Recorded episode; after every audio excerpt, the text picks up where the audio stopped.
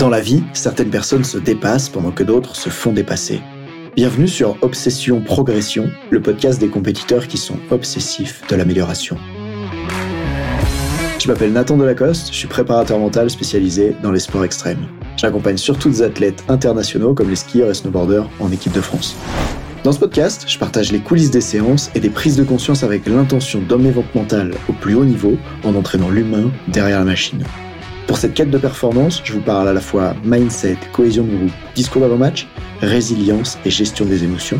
Prenez une bonne dose d'inspiration à chaque épisode, ils sont rendus possibles par Ready to Rock.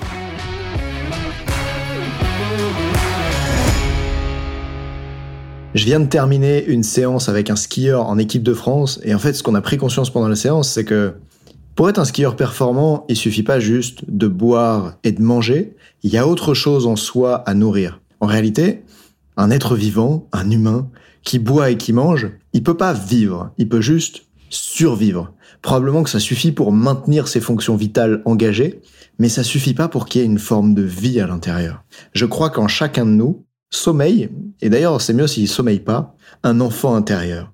Pourquoi je vais te parler de ça maintenant? Parce que c'est super important. En fait, c'est trop important pour plein de trucs, mais je vais essayer de résumer ça de remarquer comment le plaisir est au service de la performance dans un monde où on te dit il faut travailler dur pour réussir. Et d'ailleurs dans la culture du sport du haut niveau il y a ce truc de il faut devenir un athlète professionnel il faut être discipliné il faut travailler dur. Et je vais te montrer comment par endroit plus tu deviens professionnel plus tu travailles dur et plus tu minimises tes chances de réussite et de perdurer à long terme. On va parler de ça parce que justement j'ai eu cette séance avec ce skieur en équipe de France et il s'est passé plusieurs choses il me dit, ah, je me rends compte que je skie mieux quand je suis moins professionnel. Et on échange à propos de ça. Et en fait, j'aurais te montrer différentes choses. La première, c'est que quelqu'un qui prend pas de plaisir et quelqu'un qui fait les choses juste pour la destination finale. Avant, quand j'étais salarié en intérim, que je travaillais au SMIC, que je mettais 800 coups de cutter par nuit à l'usine, dans des pièces en plastique, ou que je vidais des cartons dans des containers qui venaient de Chine, quand je faisais ça il y a 10 ans, à ce moment-là, l'activité en elle-même ne m'apportait aucun plaisir. Tu peux imaginer à quel point c'est horrible de compter dans un dictaphone les plaques des voitures qui passent devant toi. Ça n'a aucun intérêt, si ce n'est celui d'être payé. Et à ce moment-là, du coup, je faisais cette activité juste pour le résultat final, c'est-à-dire l'argent qui est versé sur mon compte. Le problème, c'est qu'un athlète qui fait ça, il a deux problèmes. C'est que les salariés en France, chaque heure où ils travaillent, ils sont payés. Un sportif de haut niveau qui travaille, il y a de grandes chances qu'il soit pas payé c'est quoi la destination que veut atteindre un sportif de haut niveau? C'est, alors pour certains c'est l'argent, mais ce que je veux dire, c'est surtout le podium, le fait de performer. Sauf que, contrairement au monde du salariat où chaque heure que tu travailles t'es payé, dans le monde de la performance, tu peux travailler extrêmement dur et ne pas obtenir de résultats. Du coup, qu'est-ce qui se passe pour un sportif qui travaille? Eh bien, quand il arrive en compétition, il y a un enjeu énorme sur la compétition puisque il a fait tout ce travail pour pouvoir atteindre ce résultat. C'est comme si j'étais salarié et que j'avais travaillé pendant 100 heures ce mois-ci et qu'on allait décider si je vais être payé ou pas en fonction du résultat que je vais obtenir dans la prochaine heure. T'imagines la tension que ça crée?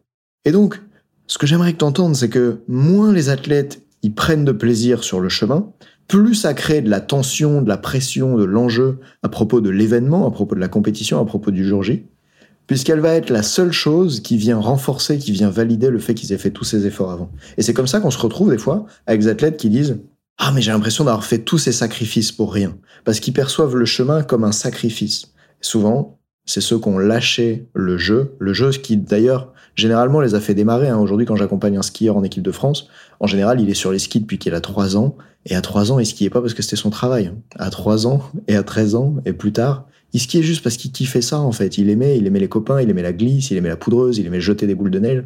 Et mon rôle, à ce moment-là, c'est de les aider à se reconnecter au plaisir.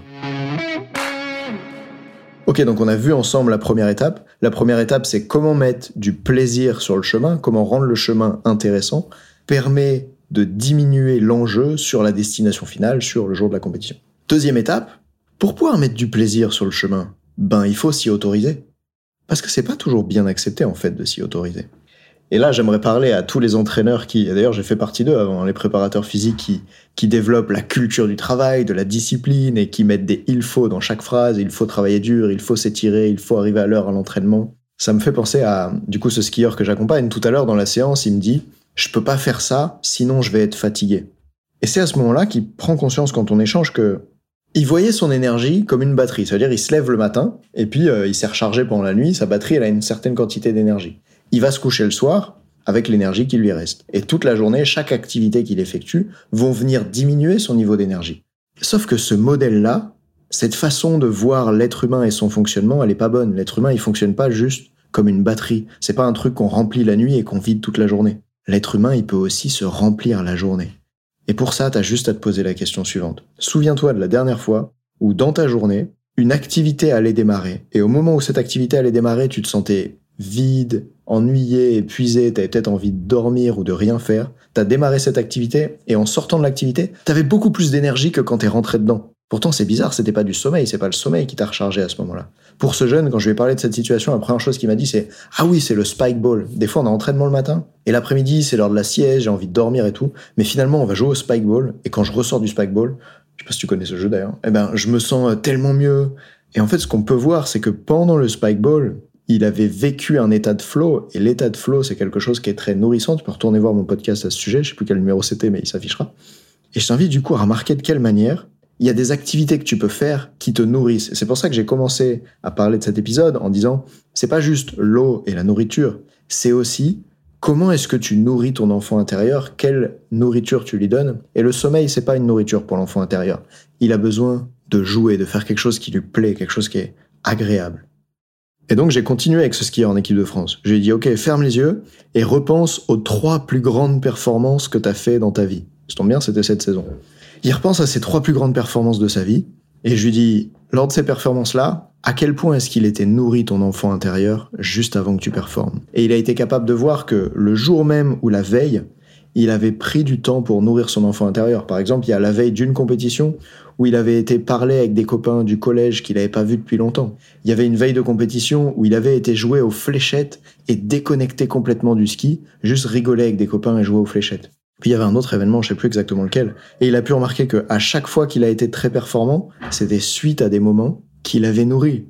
Et donc pour écraser encore un peu plus le coup, j'ai ok, cherche si tu veux d'autres de tes plus grandes performances, et je suis sûr que t'en trouveras pas à des endroits où t'étais pas nourri au niveau de l'enfant intérieur.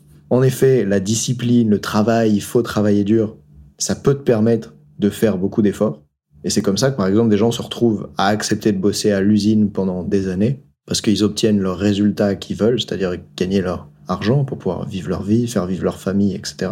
Et c'est ok, mais quand tu veux devenir un skieur de haut niveau, dans un sport extrême, dans un sport qui demande de la créativité, alors tu as besoin que cet enfant à l'intérieur de toi, il soit nourri. Parce que c'est lui qui va encourager la partie créative, c'est lui qui va t'aider à te dépasser, à faire face à tes peurs, à oser faire des choses nouvelles, à se balancer dans un mur qui est super raide avec beaucoup de vitesse. C'est cette partie gamer de toi, c'est cette partie qui a envie de jouer. C'est pas juste la partie qui travaille. Bon, j'aurais bien aimé faire un podcast plus long, mais j'ai un autre coaching qui va démarrer, alors je vais m'arrêter ici. Et juste avant, je vais te donner les quelques recommandations avant que tu partes. Prends un moment pour regarder, c'est quoi les endroits de ta vie dans lesquels tu te forces, dans lesquels tu te dis, il faut, je dois, et remarque comment, à ces endroits-là, ton niveau d'énergie parfois est bas. Un peu comme ces entrepreneurs dont je parlais la dernière fois, qui se forcent à faire des choses et du coup ils se retrouvent à procrastiner parce qu'ils sont pas dans le jeu, ils sont dans des choses qui leur plaisent pas. Et surtout, la question avec laquelle j'ai envie que tu repartes, c'est comment je peux nourrir mon enfant intérieur? De quoi j'ai besoin? Et là, je voudrais rassurer tout le monde avant que vous partiez. J'ai pas dit que vous avez besoin de toujours nourrir l'enfant intérieur. J'ai pas dit qu'il faut le gâter sans arrêt. D'ailleurs, je mettrai pas ce il faut. Je ne dis pas que vous avez besoin, pour être bien, pour être performant, de prendre du plaisir tout le temps et sans arrêt. Non, non, non. Puisque de la même manière que vous n'avez pas besoin d'être en train de manger tout le temps, d'ailleurs peut-être qu'au moment où vous écoutez ce podcast, vous n'êtes pas en train de manger. Mais aujourd'hui, vous allez manger. Et à un moment, vous allez ne pas manger. Et pourtant, ce ne sera pas un problème, puisque comme vous avez mangé avant, vous avez le fuel pour faire ce dont vous avez besoin. Eh bien, je vous invite vraiment à voir la nourriture de l'enfant intérieur, du gamer intérieur, de celui qui aime jouer, appelez-le comme vous voulez. Je vous invite vraiment à voir ça comme quelque chose qui a besoin d'être nourri. Et du coup, ça vous donne le fuel pour faire ce qu'il y a à faire. Et la vie, c'est quoi? C'est des moments où on travaille dur, on fait les efforts, et des moments où on nourrit l'enfant intérieur parce que c'est ça qui va nous rendre pas juste en train de survivre, mais vivant. Et mon jeune tout à l'heure, mon skieur en équipe de France, il me disait j'ai envie d'avoir la fougue en moi et je trouvais que des fois ben cette flamme elle était un peu éteinte, il l'avait pas. Et il peut voir tous les moments dans lesquels quand il joue, ça ravive cette flamme en lui et il a besoin de cette flamme là, de cette fougue là pour être performant. Alors toi, demande-toi, un, comment je peux faire pour nourrir mon enfant intérieur? Remarque dans ta vie ces dernières semaines, c'est quoi les trucs qui ont le plus nourri le gamer à l'intérieur de toi? Celui qui aime s'amuser, celui qui aime jouer? Et continue en te demandant, bah, en fait, comment est-ce que je peux implémenter ça dans ma vie? Puisque aujourd'hui, tes journées normalement sont structurées autour du fait de manger. Si tu as un agenda un peu correct, tu sais que tu vas manger à midi et manger le soir en général pour la plupart des personnes, on prévoit même du temps pour ça dans l'agenda eh bien, qu'est-ce que ça donnerait si dans ton agenda, tu prévoyais du temps pour jouer? Et si t'es coach, pourquoi pas du temps pour faire jouer tes athlètes?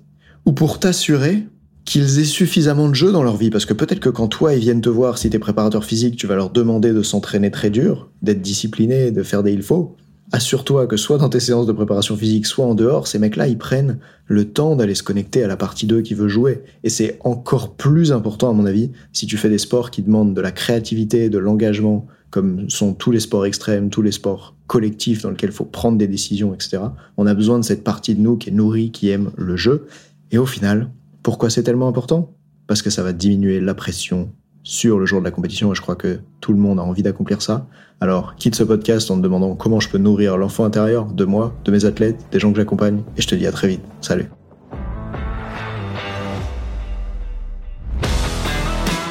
On dit souvent que le mental c'est 70% de la performance à haut niveau, pourtant rares sont ceux qui l'entraînent au moins 10% du temps. En écoutant jusqu'ici, t'as donné à la dimension mentale un peu plus de la place qu'elle mérite chaque semaine. Bien joué. Ma mission audacieuse, c'est d'aider le monde du sport à se transformer en profondeur et je veux faire en sorte que plus aucun coach ne passe à côté de la psychologie de ses athlètes.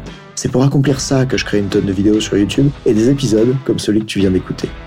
Alors, je vais pas te demander d'inscrire de force tes amis au podcast et en même temps, si tu peux en parler à quelqu'un qui va l'adorer, quelqu'un qui ça serait utile, ta recommandation elle signifie beaucoup pour moi. Si chaque auditeur en parle juste à deux autres, l'année prochaine, on sera des milliers de fois plus nombreux avec l'obsession progression. Salut